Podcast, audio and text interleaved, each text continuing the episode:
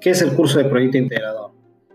El curso de proyecto integrador debería llamarse tesis o comúnmente llamado tesis 1. El curso en este curso lo que vamos a desarrollar es eh, su tesis, propiamente dicha, pero no lo vamos a terminar, no es, el, fin, el fin del proyecto integrador es consolidar el inicio del trabajo de, de tesis es decir, este, consolidar los primeros capítulos de la tesis, para luego ustedes lleguen a consolidar la tesis o el, documento final con el, proyecto, con el curso de Proyecto Integrador 2.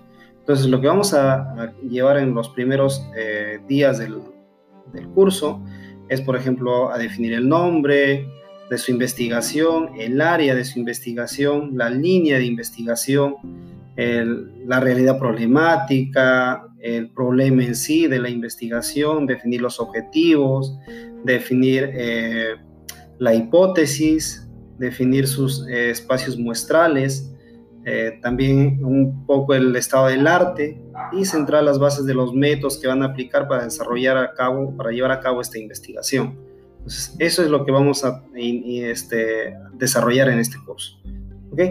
Entonces, es un curso muy enfocado a la investigación, hay mucho trabajo por parte de ustedes, pero lo vamos a hacer en conjunto con el apoyo de, mi persona y, de otros este, profesionales como apoyo.